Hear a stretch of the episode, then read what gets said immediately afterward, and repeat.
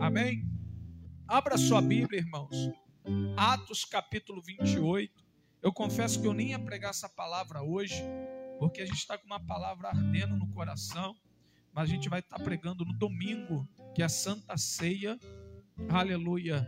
E aí, irmãos, domingo a gente vai estar ministrando essa palavra. Então, quero que você abra a sua Bíblia em Atos, capítulo 28, nessa noite, Atos dos Apóstolos. Semana que vem, quem vai estar pregando é o pastor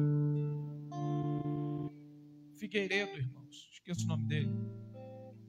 É Wilson, né? Wilton, Wilton Figueiredo vai estar pregando a palavra do Senhor. Ele é, de, acho que é de Itaboraí, né? A igreja dele é Itaboraí, né? É. Acho que é de Itaboraí. Vai estar pregando aqui a palavra do Senhor. E em abril, também, abril não, maio, irmãos, é a nossa mini vigília. Graças a Deus, de março foi céu na terra, mais uma, mais uma mini vigília. E em maio é o terceiro sábado, acho que é dia 21 de maio, nossa mini vigília. E eu creio que por mais uma noite Deus vai honrar. Todos acharam Atos 28? Diz assim: E havendo escapado então, souberam que a ilha se chamava Malta, e os bárbaros usaram conosco de não pouca humanidade, porque acendendo uma grande fogueira nos recolheram a todos, por causa da chuva que caía e por causa do frio. E havendo Paulo ajuntado uma quantidade de vides, pondo-as no fogo, uma víbora fugindo do calor lhe acometeu a mão. E os bárbaros, vendo-lhes a víbora pendurada na mão, diziam uns aos outros: Certamente este homem é homicida, visto como escapando do mar, a justiça não deixa viver. Mas sacudindo ele a víbora no fogo, não sofreu nenhum mal, e eles esperavam que viesse a inchar ou cair morto de repente. Mas tendo esperado já muito e vendo que nenhum incômodo lhe sobrevinha, mudando de parecer, diziam que era um Deus. Amém? Se assente adorando a Deus nessa noite. Irmãos, Atos, o escritor Lucas vai relatar em Atos dos Apóstolos, a última, uma das últimas viagens que Paulo está fazendo. Paulo, ele está indo para Roma, porque a Bíblia vai dizer que Paulo estava preso e ele foi levado para Roma para testemunhar diante do grande imperador a respeito da sua defesa. Mas Paulo, ele foi preso não porque Paulo matava, não porque Paulo roubou, mas simplesmente porque era pregador da palavra do Senhor.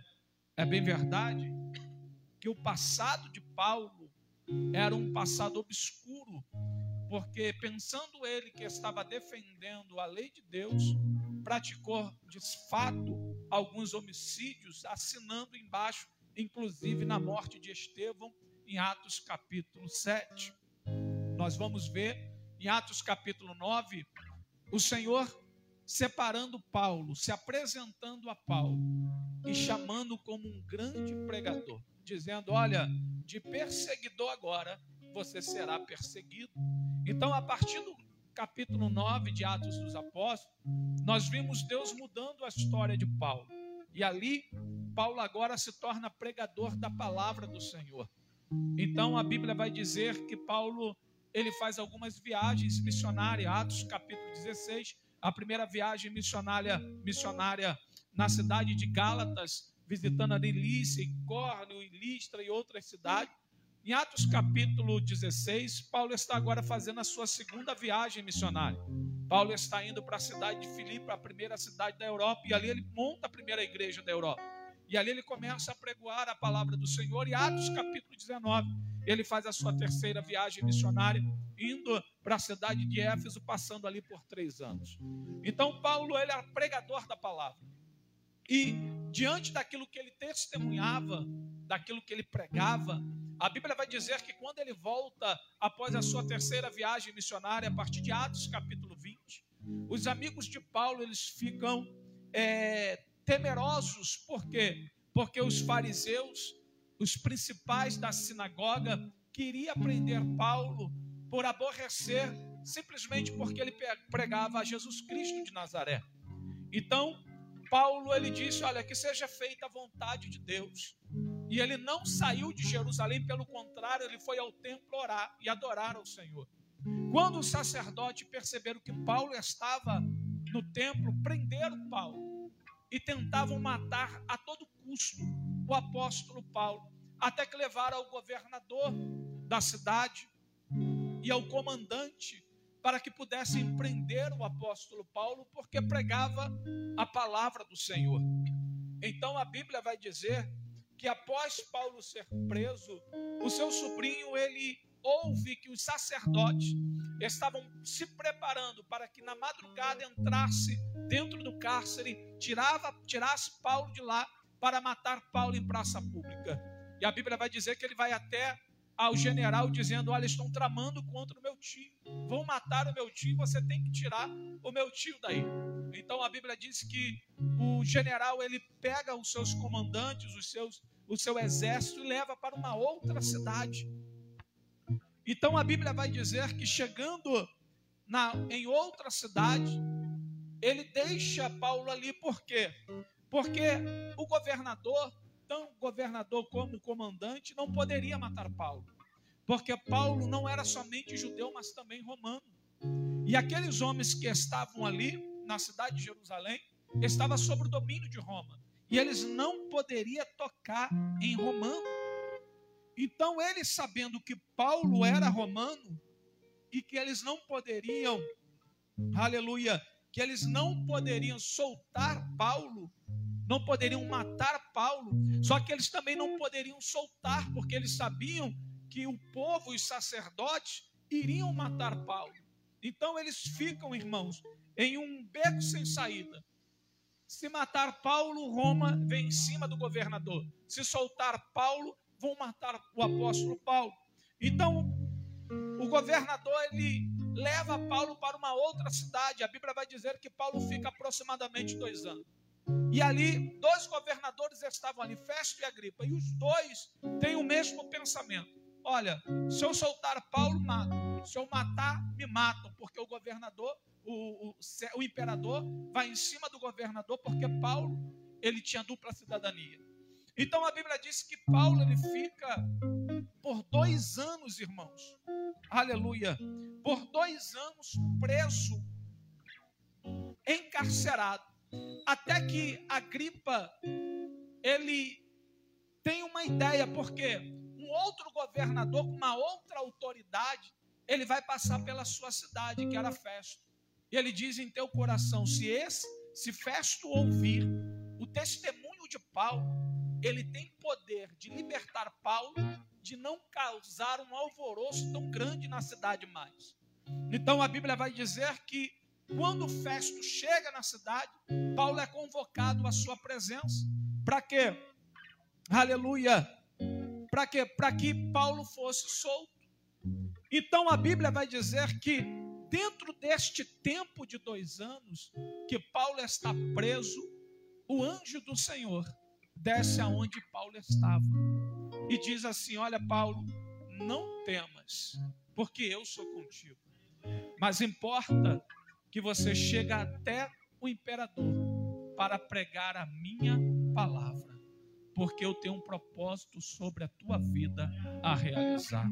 E isso aqui mexe comigo. E eu queria que você falasse para o teu irmão nessa noite. O Senhor, diga para ele em voz profética: O Senhor tem propósito sobre a tua vida a realizar. Louvado seja o nome do Senhor.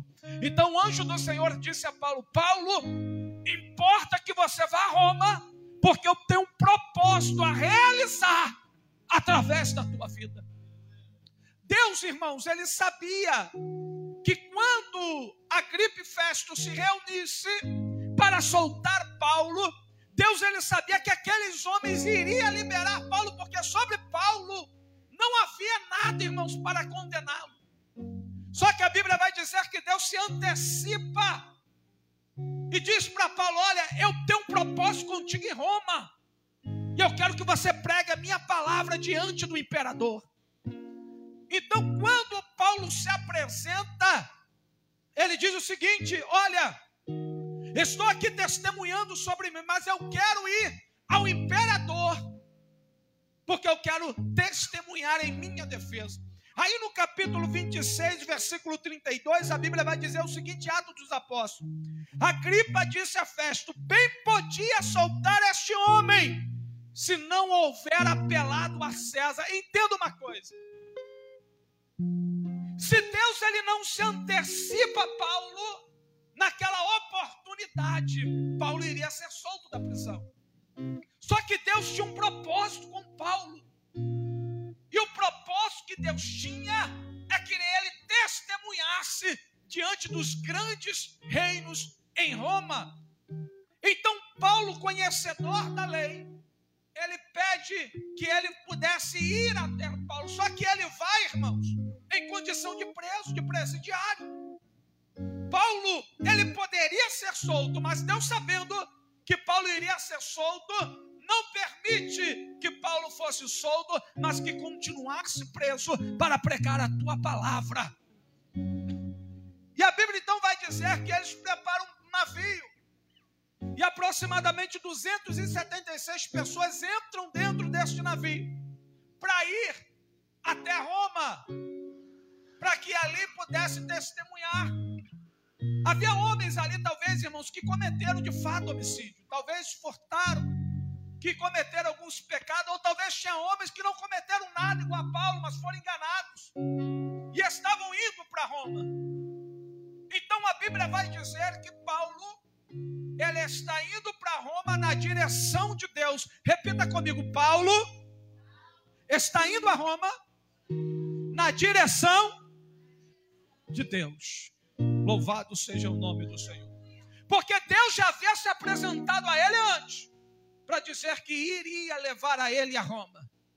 Então o que, que a Bíblia vai dizer? Que Paulo pega o navio e vai na direção de Deus, debaixo do propósito estabelecido por Deus, porque era desta forma que Deus queria que Paulo fosse. Só que a Bíblia diz o seguinte no capítulo 27, que no meio da caminhada, um grande, uma grande tempestade se levanta. A Bíblia vai dizer que se levanta uma tempestade com o nome de Euroaquilão. Essa tempestade ela se levanta na madrugada e era muito frio, aproximadamente 20 graus abaixo de zero. Quando a tempestade se levanta, ela se levanta na madrugada, ela se levanta em um mar chamado Mar Ádrico, que fazia 20 graus negativo naquela oportunidade. E eles sabiam que a violência daquela tempestade era tão grande que eles poderiam naufragar a qualquer momento. E tudo, todo o cenário era desfavorável, porque se houvesse um naufrágio de fato, ninguém resistiria, irmãos, o gelo daquele mar. Então a Bíblia vai dizer que no meio daquele navio houve-se um alvoroço muito grande, um desespero muito grande, porque uma tempestade se levantou contra aquele navio em que Paulo estava. Só que enquanto Paulo estava dormindo, a Bíblia vai dizer mais uma vez que o anjo do Senhor desce aonde Paulo estava e traz três palavras para o apóstolo Paulo. A primeira é o seguinte: não temas. E isso, irmãos, me chama muita atenção, porque porque eu acredito que o coração de Paulo ele se alegra, porque em meio à tempestade Deus está dizendo não temas. E quem não quer receber uma palavra deste nível da parte de Deus?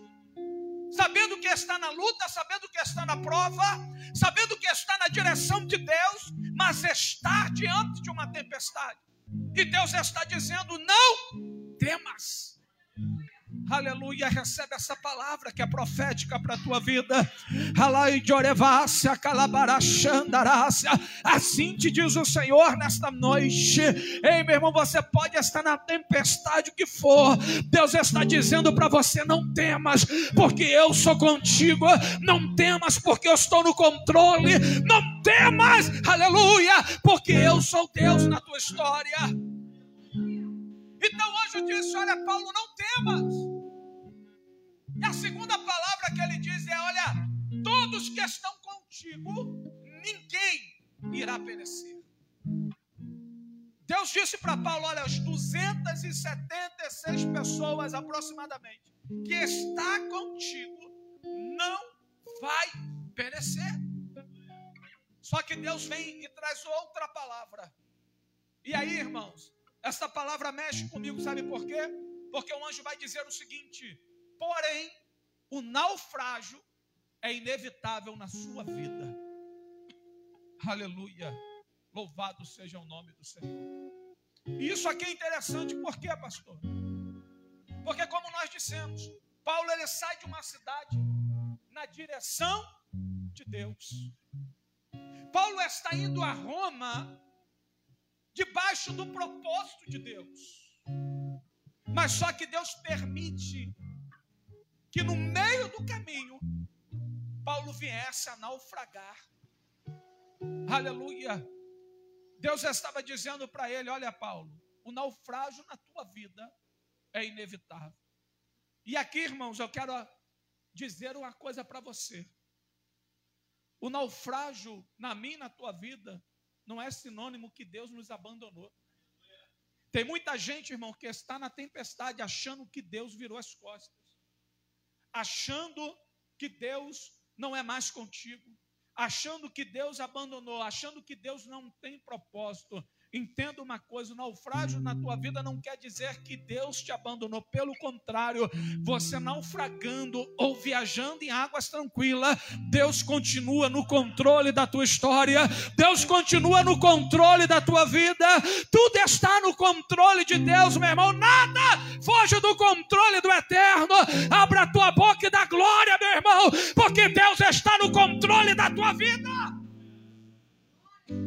Aleluia! Então Deus disse para Paulo: Olha, o naufrágio é inevitável, Paulo. Você vai naufragar, mas eu estou no controle da tua história. E é interessante, meu irmão, porque é uma diferença aqui. Porque Paulo ele vem a naufragar, é verdade, mas ele não afunda. Paulo ele não afundou. Paulo ele naufragou. A Bíblia vai dizer que quando Pedro está andando sobre as águas, ele começa a afundar, porém a mão de Deus, aleluia, é estendida. Jesus estende ele e diz: Pedro, aleluia, me dá a mão aqui porque eu te levanto. Entenda uma coisa, meu irmão, você pode até naufragar, mas afundar você não vai, porque a mão do Todo-Poderoso ainda te sustenta, porque Deus ainda tem propósito na tua vida a realizar, porque Deus ainda tem obra na tua história, aleluia, você naufragando ou viajando em águas tranquilas, Deus está no controle da tua história.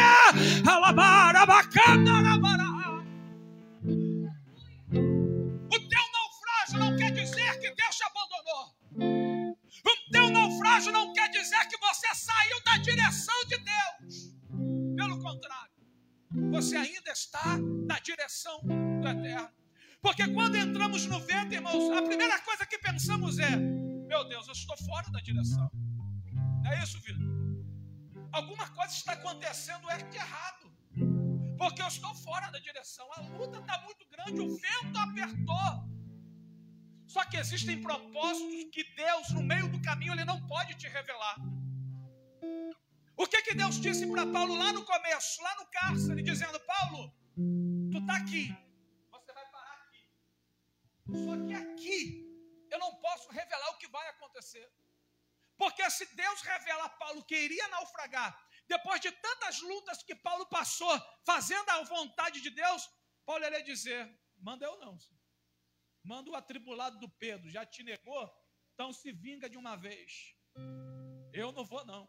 Paulo foi apedrejado, recebeu uma quarentena de açoite, menos uma, teve que fugir é, de uma janela dentro de um cesto.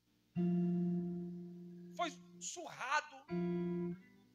Aí se Deus fala, olha só, você vai pregar lá, mas no meio do caminho, tu vai naufragar, meu filho. Ah, não vai nada. Vou não. Manda Sabrina, que está começando agora, não passou nada ainda no Evangelho. É ela que vai, eu não vou nada. Louvado seja o nome do Senhor. Se Deus revelasse a Paulo, irmãos, que ele iria naufragar, Paulo ia mandar outro. Então Deus disse o seguinte: Olha, eu vou te levar até o ponto de eu cumprir a minha promessa na tua vida. Mas o meio do caminho, irmãos, Deus não pode revelar o que vai acontecer. E detalhe aqui, estamos falando de um Deus, Criador dos céus. Sabe o que, que Jó lhe disse? Aleluia. Jó lhe disse o seguinte: com a orla do mar, Deus fez o cordão do seu vestido. Estamos falando de um Deus que abriu o mar vermelho. Estamos falando de um Deus que derrubou as muralhas. Estamos falando de um Deus que mandou um peixe engolir Jonas e levar até ali. Estamos falando de um Deus que todo a terra está sobre o teu domínio. Mas sabe o que aconteceu aqui? Deus ele não viu outro caminho. Deus ele não viu outra rota. Deus ele não viu outro trajeto de levar Paulo até Roma sem passar pelo naufrágio. Estamos falando que Deus, um Deus que cria possibilidades. Estamos falando de um Deus que abre porta onde não tem, que abre caminho no meio do deserto. Estamos falando desse Deus que não viu outra forma de levar Paulo até Roma sem passar pelo naufrágio. Não entendi, pastor. Estou dizendo o seguinte, meu irmão. Deus não viu outra possibilidade de te levar a promessa sem antes de você passar nesse vento. Se tu está passando nesse vento da glória, porque Deus está no controle da tua história.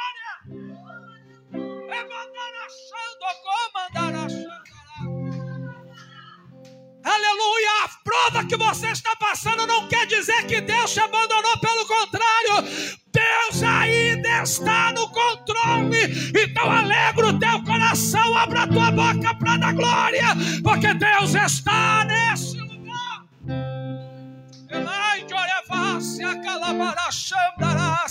Não pense que você está longe de Deus. Não pense que você está em pecado ou fora da direção de Deus. Tudo é propósito de Deus na tua história.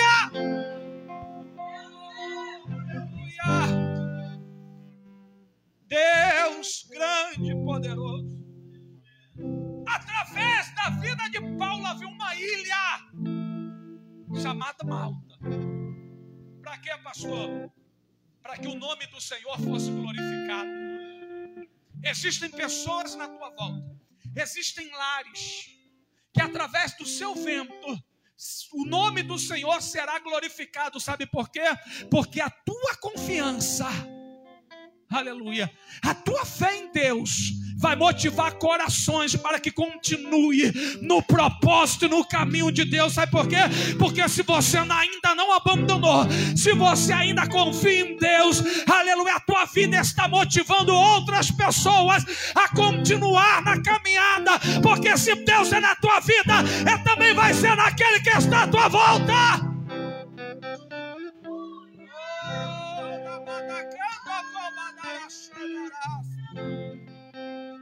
Oh, eu sinto Deus aqui nesta noite.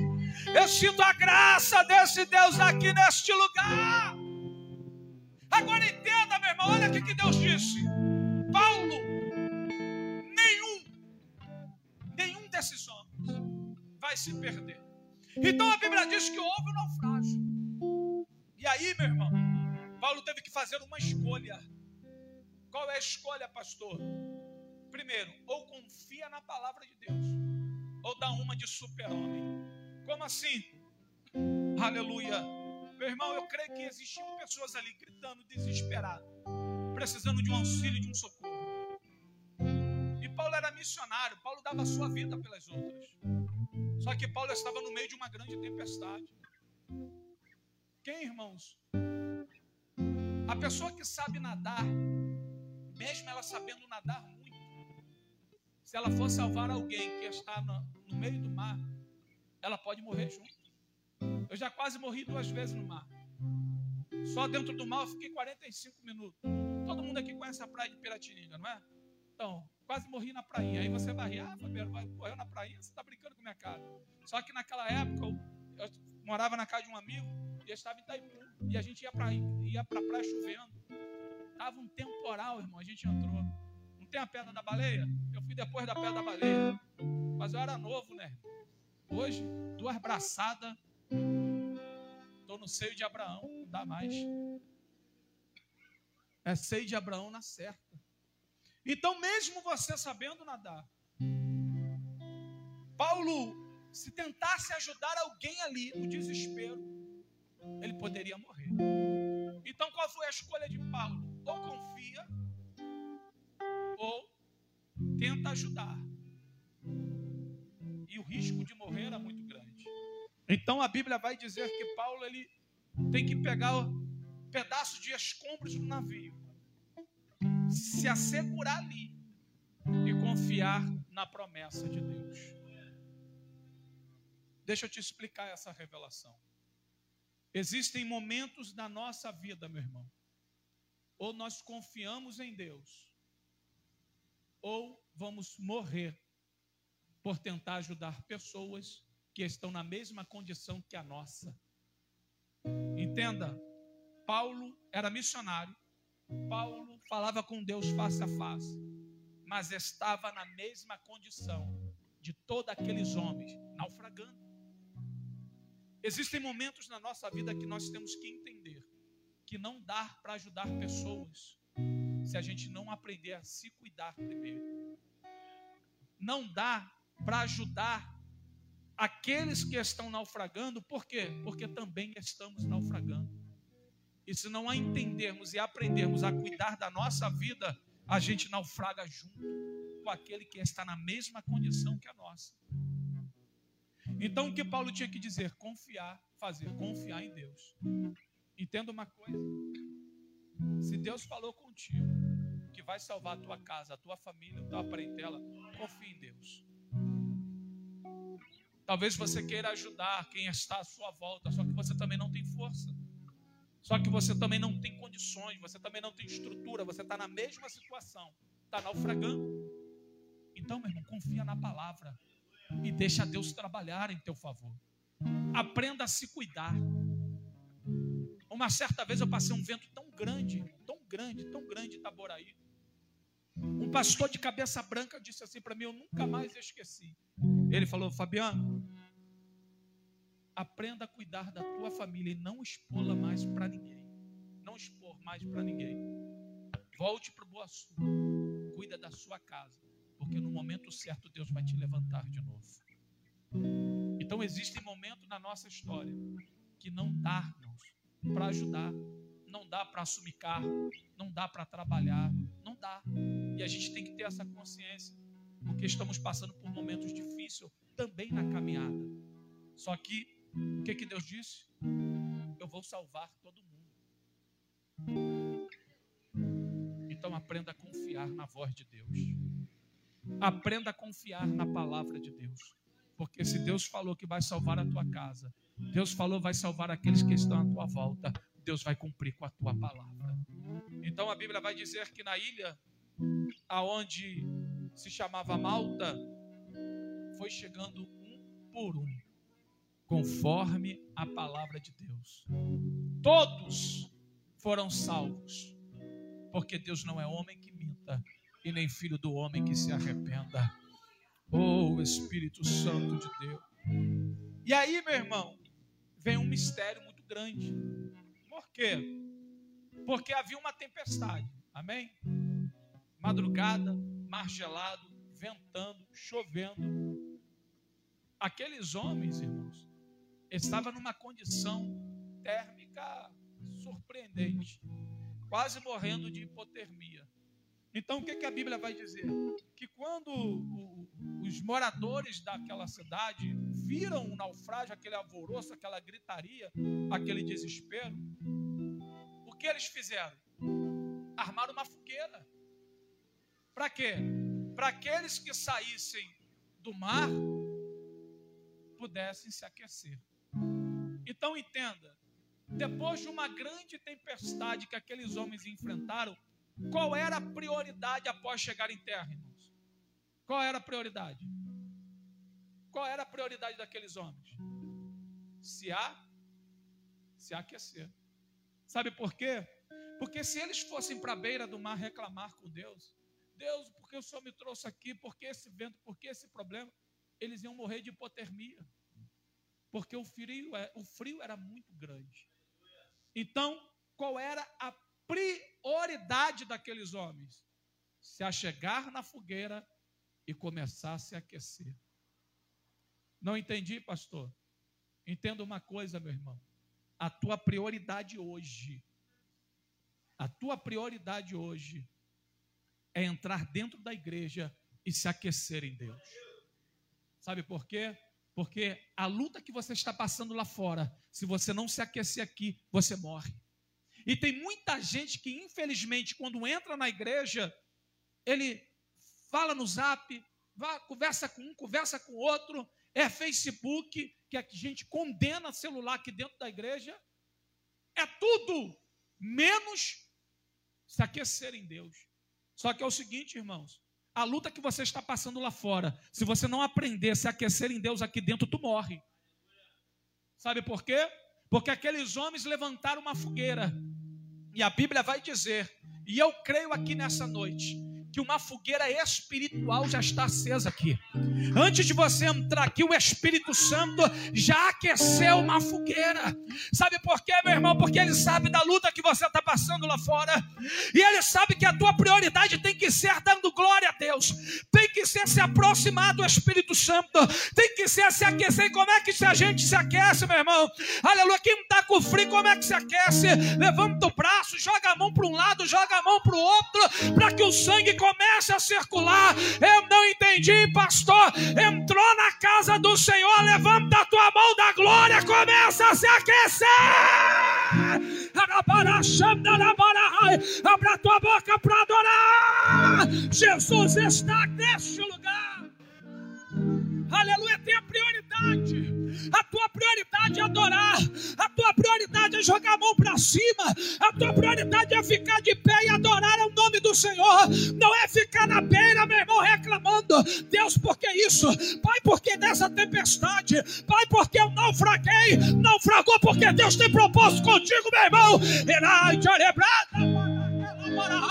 naufragou porque Deus está no controle. Agora entenda uma coisa: a tua prioridade não é murmurar e reclamar, a tua prioridade é adorar, a tua prioridade é se aquecer. Então se aqueça, se aqueça na chama do Espírito, se aqueça na chama do Espírito que já está acesa nessa casa, já está acesa neste lugar.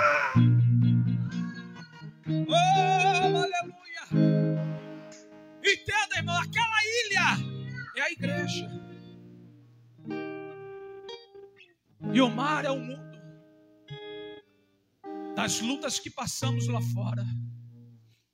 Então a Bíblia vai dizer que Paulo e aqueles homens, a primeira coisa que eles vão fazer é se aproximar da fogueira e começar a se aquecer em Deus. Calamanchu, Abarachandarácia, meu Deus. Esquece tudo, irmão, só da glória. Esquece tudo, só adora. Esquece tudo, só se entrega no altar. Esquece tudo, só se aproxima do Espírito Santo. Aleluia, só tem em mente: Deus, eu preciso me aquecer. Deus, eu preciso me encher. Deus, eu preciso me reanimar. Deus, eu preciso me reacender. Deus, eu preciso me motivar. Deus, eu preciso de ti. Adora.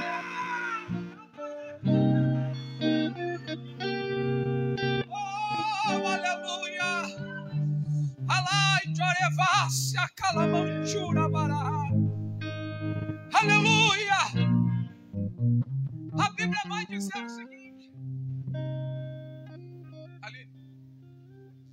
A Bíblia vai dizer o seguinte: que aqueles homens sentaram perto da fogueira. Só que, irmãos, agora pega esse mistério. Automaticamente, a fogueira faz o quê? Ela, fogo abaixa. Né? Fogo abaixa. E aí, irmãos, se você não manter a chama acesa, a chama vai apagar. É o normal. Aí o que, que a Bíblia diz? Que Paulo se levanta, vai até a mata pegar graveto para manter a chama acesa. E aí, irmãos, é um grande mistério, sabe por quê? Porque se Paulo reclamasse de cansaço, irmãos, eu, eu disse aqui, eu já quase morri afogado. Quando eu saí do mar, eu fiquei, irmãos, jogado na areia. Eu não tinha mais força, e era novo. Eu era novo, não tinha força. Paulo entendia o seguinte: ele passou por um naufrágio. E eu creio que ele lutou muito para sobreviver. E Paulo estava cansado. Só que ele sabia que se a fogueira apagasse, ele iria morrer.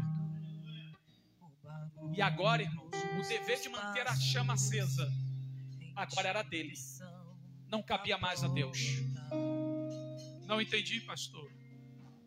Se você não entender que você precisa jogar graveto na tua fogueira, você vai morrer. E como é que joga graveto, pastor? Orando, jejuando, buscando a Deus.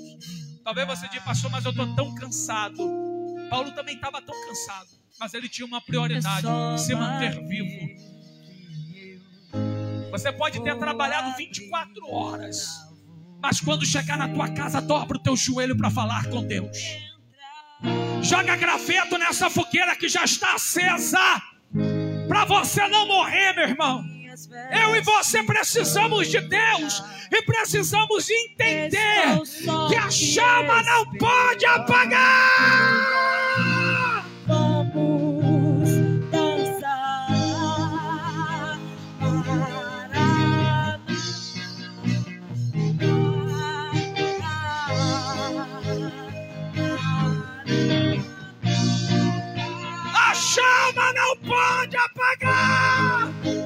As minhas vestes. Estou só te esperando. Adore ao Deus que está aqui nesta casa. Vamos dançar.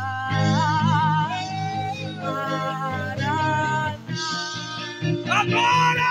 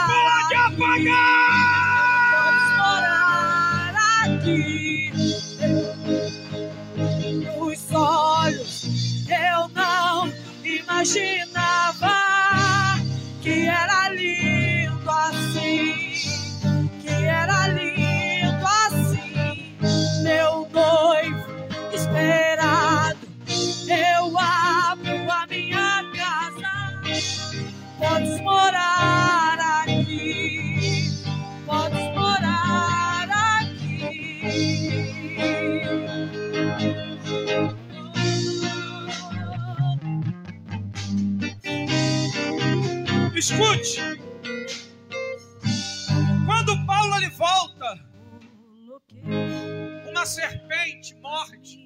Brancas. Aí os bárbaros que fizeram? Rapaz, Moab, esse cara tá cheio de pecado. Saiu de um naufrágio, Deus não deixou. A serpente picou ele. Vamos esperar ele morrer. Vamos esperar ele morrer. O tempo passou. Eles disseram: não é possível. Esse cara só pode ser um Deus. Sabe por quê? Porque Paulo estava perto da fogueira. E o veneno da víbora não matou Paulo. Entenda uma coisa, meu irmão. Tenha prioridade de se aquecer. E quando você estiver perto da fogueira, deixa fazer a calúnia que for. Deixa fazer a fofoca que for. Deixa tentar te envenenar da forma que for. Você está na fogueira. E quando você está na fogueira, o veneno da víbora não prevalece. Porque o que corre no teus veias é o sangue do cordeiro que te justifica. Estou só te esperando.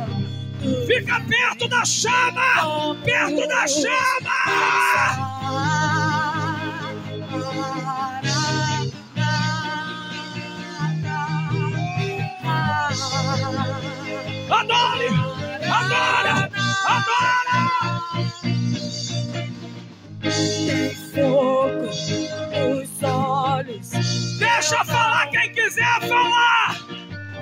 Somente Que adora! era lindo assim. Deixa lançar o veneno quem quiser lançar o veneno! Meu noivo esperava. Estão esperando a tua queda! Estão esperando você sair da igreja! Estão esperando você abandonar tudo! Mas Jesus está contigo! Nos olhos, eu não imaginava que era lindo assim, que era lindo assim, meu noivo esperado. Eu abro a minha casa, podes morar aqui, podes morar aqui. Podes morar, Jesus. Eu tô vendo aqui, irmão, um monte de gente. Sentado esperando a tua queda. Sentado esperando você desistir. Sentado esperando você largar tudo. Vai dizer, vai largar. Não vai suportar.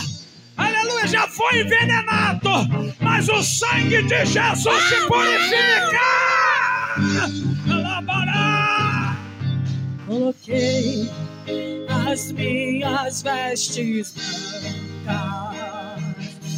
Estou só te esperando. Meu Deus, Jesus está nessa casa. Sinto a glória dele nesse lugar. Isso agora. Abre a tua boca para dar glória.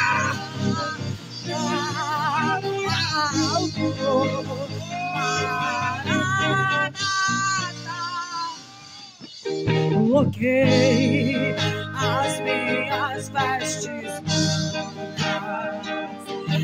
Estou só te esperando. Tu vem, vamos dançar.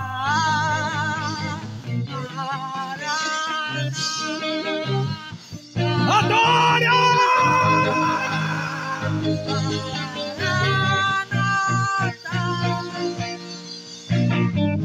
Tem fogo nos olhos. Que era lindo assim, que era lindo assim, meu noivo esperado. Eu abro a minha casa e podes morar aqui, e podes morar aqui. Meu Deus, que presença é essa? É a chama do Espírito que foi acesa por você. A xará,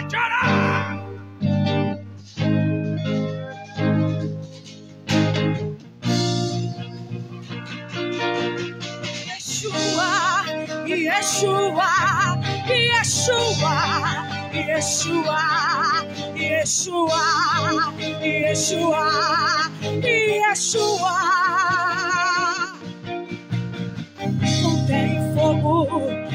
Nos olhos, eu não imaginava que era lindo assim, que era lindo assim. Não desista, você está debaixo de propósito. Esperado. Você está debaixo de propósito de Deus. E podes, podes morar aqui. Podes morar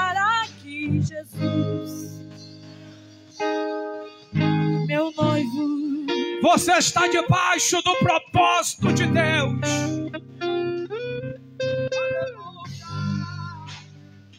Deus tem um propósito a realizar através da tua história. Vamos dançar. Não acabou ainda a tua história. Levanta, come, bebe, porque é muito grande a tua caminhada. Lindo, lindo és.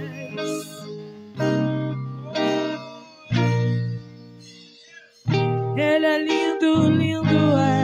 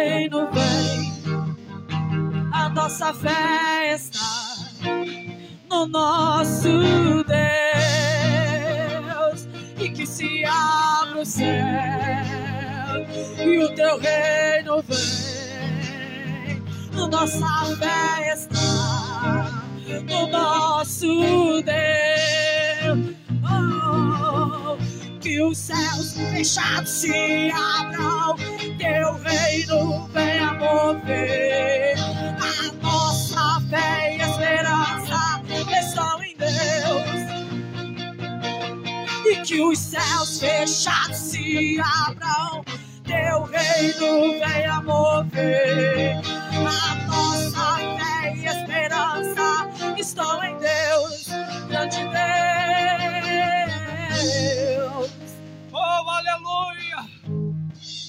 Grande é o Senhor e está aqui nessa noite. Aleluia! Crente é igual omelete: quanto mais bate, cresce. Quanto mais apoia, ele cresce. Adore a Deus neste lugar. Jesus. Irmãos, domingo, 19 horas, estaremos aqui adorando a Deus. O que é que os anjos veem que o fazem se prostrar? O que é que os anjos veem que fazem clamação? Pai, eu quero te dar glória nessa noite. O que é que os Adorar ao anjos teu veem santo nome por nos Senhor. fazem se prostrar? Continua, Senhor. O que é que os anjos veem que fazem clamação?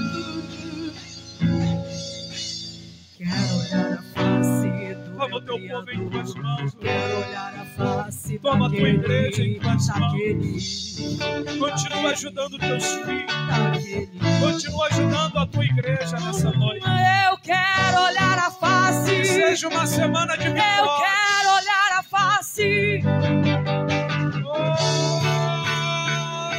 aleluia. O que é que os anjos minuto, irmão, já vou terminar. Já vai dar nove e meia, um O minuto. eu que termino. é que os anjos? Que Se deixar, clamação? vira mini vigília. Aleluia. O que é que os anjos Como é bom adorar a? Deus, meu Que irmão. nos fazem se prostrar? O que é? O que é que fazem clamação? Lindo, lindo, lindo Glória, eu te dou. Jesus. Meu Pai, Jesus. meu Deus. Lindo, lindo, Que o grande amor de Deus, a paz e a graça do nosso Senhor e Salvador Jesus Cristo, a comunhão e a consolação do doce Espírito recaiam sobre todos aqueles que amam e aguardam a vida de Jesus. Toda a igreja diga!